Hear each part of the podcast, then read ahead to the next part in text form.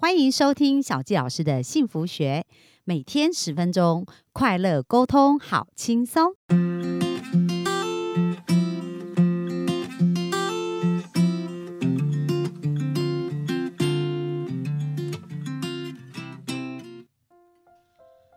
很开心今天要在空中跟大家见面喽。那今天我们要继续来聊聊，就是说，呃，到底我们对于收入这件事，对于金钱这件事，有哪一些部分我们可以比较快速去，呃，去突破我们自己，然后让我们自己可以，呃，更快得到我们想要的一个人生。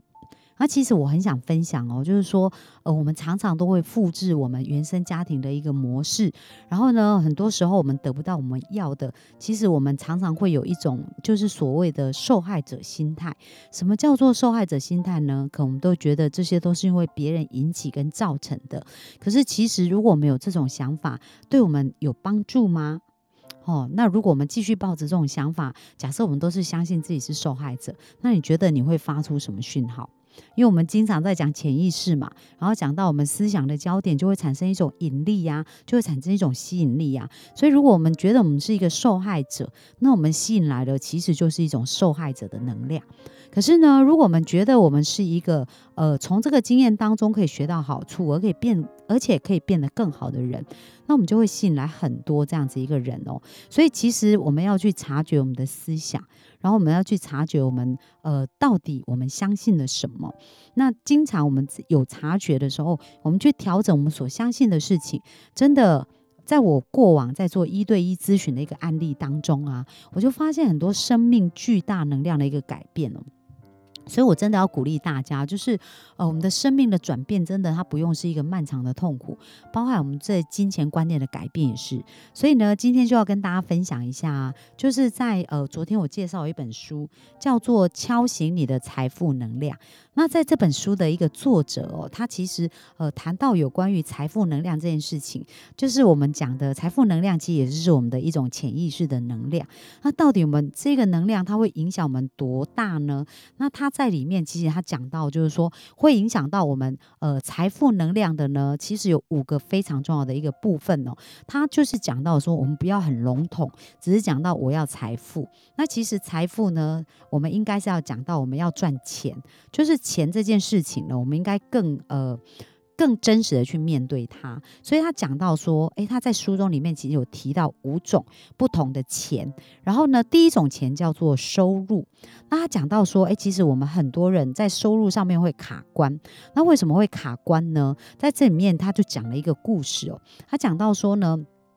里面有一个主角叫戴安呐，然后这个戴安呢，他其实呢来参加这个研讨会的时候，他就发现哦，就是在这个过程当中，他发现他就是每天都工作，工作累得要命，然后就是非常拼命努力的工作，然后别人都已经下班了哦，可是他还是要非常努力的去做，做他所做这些事情才有办法。然后呢，当他在经历这些事情的一个过程当中呢，在这个研讨会啊，他忽然发现，原来他的金钱。蓝图哦，有一个部分，其实他从小就非常崇拜他爸爸，很喜欢他的爸爸，然后所以他父亲对他讲的话，就是他会对他来讲就很像圣旨一样，而且他也全部都信以为真。那他父亲常常跟他讲一件事，他说你要努力工作，而且尽善尽美。所以当他非常爱爸爸的时候，又接受到这样的指指令哦，你觉得他对于金钱、对于赚钱这件事、对于收入这件事，他觉得要怎么样才可以拥有收入呢？没错，就是要非常努力工作，而且要。呃，鞠躬尽瘁，所以他在整个他工作的一个呃生涯里面呢，就是几乎不管他换什么工作，不管他换了什么职位，或者不管他跟谁做了合作，做什么事情，他最后总是会印证这样的结果，就是他要非常努力，而且要非常尽心尽力，他才会赚到他的钱。然后呃，就是呃，在这个作者他就有跟这个学生去对谈的一个过程当中，他有问他说：“那你觉得？”一个礼拜要工作几小时，在你的定义来讲才叫努力工作。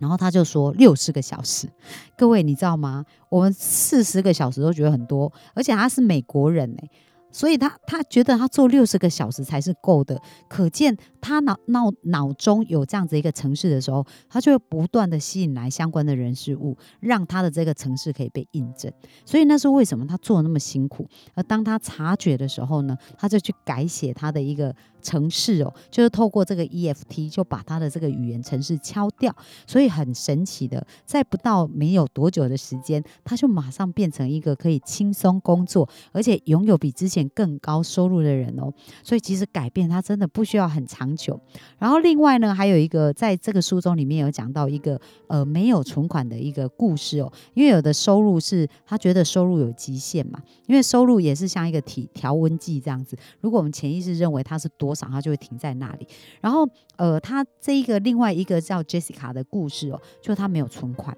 然后为什么他没有存款？他就常常觉得非常的罪恶感这样子，因为他没有存款这件事，但其实。他是一个蛮高阶的一个业务主管，所以他其实可以赚到很多钱，但是他都没有存款。那为什么会这样子？也是在研讨会，他就发现有一个关键的一个事件，就是他以前其实是存了蛮多钱，可是有一次呢。就是呃，她在有一个经验，人生有个经验，就是她想要跟她男朋友分手，可是，在那当下发现她男朋友得了癌症，而且已经是很严重的一个状况。那她觉得她不能够弃她男朋友不顾，虽然她本来是要分手，所以因为这样，她就决定要继续留在他身边照顾他。那在美国医疗是非常贵的，所以她男朋友在呃整个接受医疗的一个过程当中，把自己所有的积蓄都花完了。那这个女生呢，她当然 Jessica 呢，她就不忍心她男朋友。没办法继续接受治疗嘛，所以她除了尽心尽力照顾他以外，她还把她所有的存款都照顾，都拿来照顾这个男朋友。然后一直到后来，她完全也没有存款，然后这个男朋友也过世，然后她心情就非常的低落，而且很失落，他几乎就是算失失去了所有的一切吧。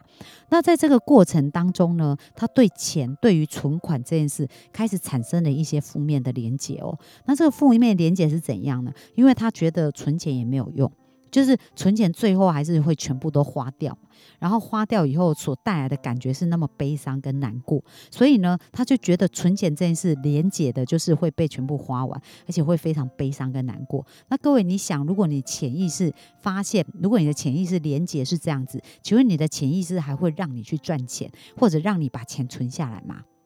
当然是不会，因为我们身体保护我们的机制就是我们透过潜意识带给我们的很多感官跟提醒，然后让我们决定我们要做什么样的决策。所以呢，当他的潜意识的警钟闹钟，就是他的警。呃，他都一直这样警告他的时候，就你不要有存款了，因为你有存款，你可能最后就得到这个结果。所以你知道，他当然就是会把所有他赚的钱花掉。那当他察觉他有这个语言程式的时候，也是相同的，他就用 EFT 的做法把它敲掉。然后敲掉以后，其实他不到两个月，他就开始有存款；不到一年，他就有很就好几十万的一个美金的存款了。所以其实这真的是很有意思，就是潜意识真的有非常巨大力量。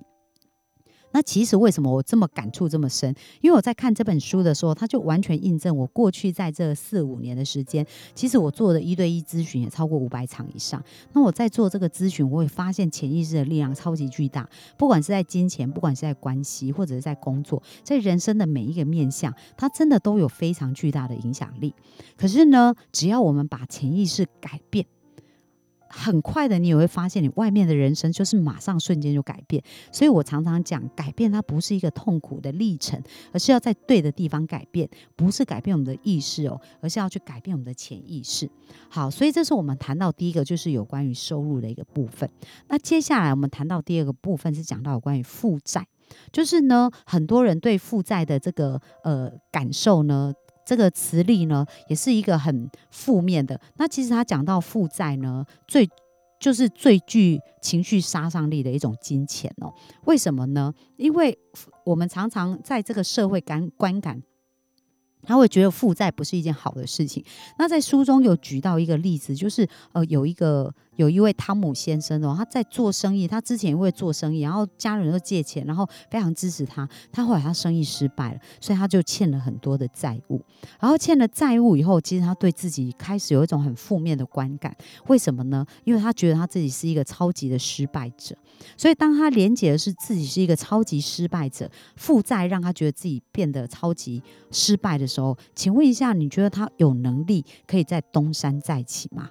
然后他觉得他做事情的时候他会有动力吗？他是没办法，他会很多拉扯，因为他只要我想往前进，他就想到说，哦，他曾经做生意失败，然后会负债，所以他会呃这样子去定义自己，他就会吸引来很多不顺遂的事情，去证实自己是不值得拥有这一些，然后自己是一个失败者。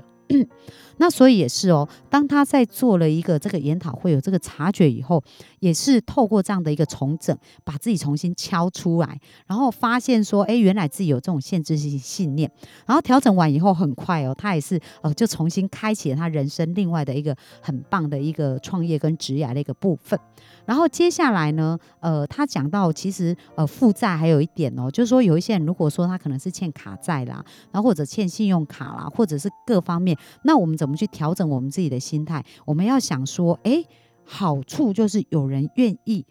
相信我们，把钱借给我们，所以表示我们还是一个有信用的人。好，所以其实很多时候我们可以把事情一直往坏的地方想，可是也是可以把事情往好的方向想。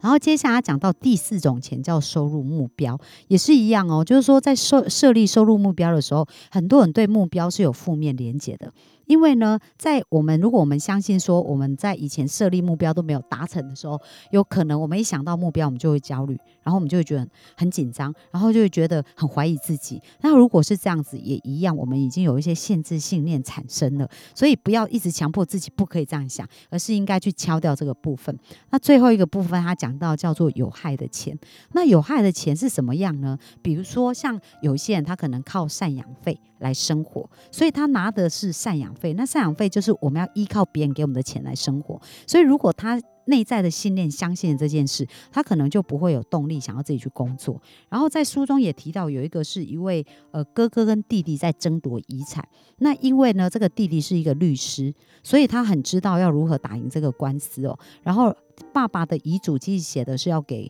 呃。哥哥这个钱，可是因为这个弟弟呢，他是一个律师，所以他想要争夺这个财产，然后就导致于在打官司的过程当中，这个哥哥明明他是一个遗产的继承人，可是却却因为这样子，呃，就是散尽家产去打官司。呃，打那个官司，然后这个过程他也觉得，如果他很落魄，然后很不好的时候，他的一些其他兄弟姐妹就为他说话。所以你知道吗？当我们的潜意识相信，如果我们想要别人为我们说话，我们就是要变得落魄，跟变得不好。你知道，我们很多生命的选择就会朝向这个地方去前进呢。那所以，当他在参加研讨会，有发现自己这样的一个信念的时候，也把这样敲掉。不久以后，其实他就重新找到一个很好的工作，而且开始一个新的人生了。所以今天这一集。呢，想要告诉大家的是，呃，真的，我们的思想是有非常巨大的力量。那鼓励大家真的要去努力去察觉，到底自己的信念是在一个什么样的地方，然后去调整好我们的信念，然后继续去朝一个更好的方向前进哦。那今天这是我们给大家的分享。那在呃这个 EFT 里面，我们有一些相关的影片跟一些呃部分，那大家也可以在我们的网址里面去找到。那希望大家也都能够变得越来越好哦。追求很辛苦。吸引很简单，小纪老师从二十四岁就想结婚，却到三十九岁才遇见真命天子。以前无法理解为什么这么努力却得不到想要的幸福。透过吸引理想伴侣三步骤，三个月就吸引到我的另一半，而且十年来幸福成为我们的持续进行式。想在二零二一年脱单吗？